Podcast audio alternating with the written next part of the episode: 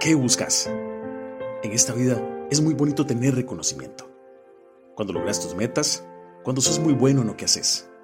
Llámese tu trabajo, tus proyectos, en el arte, en el deporte. Ponele el nombre que quieras. Y eso es normal. Es parte del ser humano. Pero debemos tener cuidado que ese sentimiento no se nos suba a la cabeza y luego ya no quiera irse. Y nos enfermemos de querer llevarnos siempre los aplausos y el honor. Y esto sucede en todos los ámbitos, muchas veces dentro de la iglesia.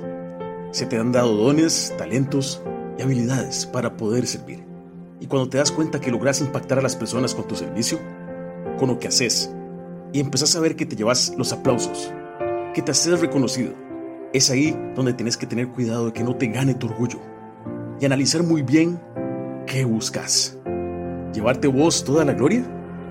¿O saber que estás ahí y que estás sirviendo al único que realmente merece toda la alabanza, la gloria y el honor por siempre. Sí, nuestro Señor Jesucristo.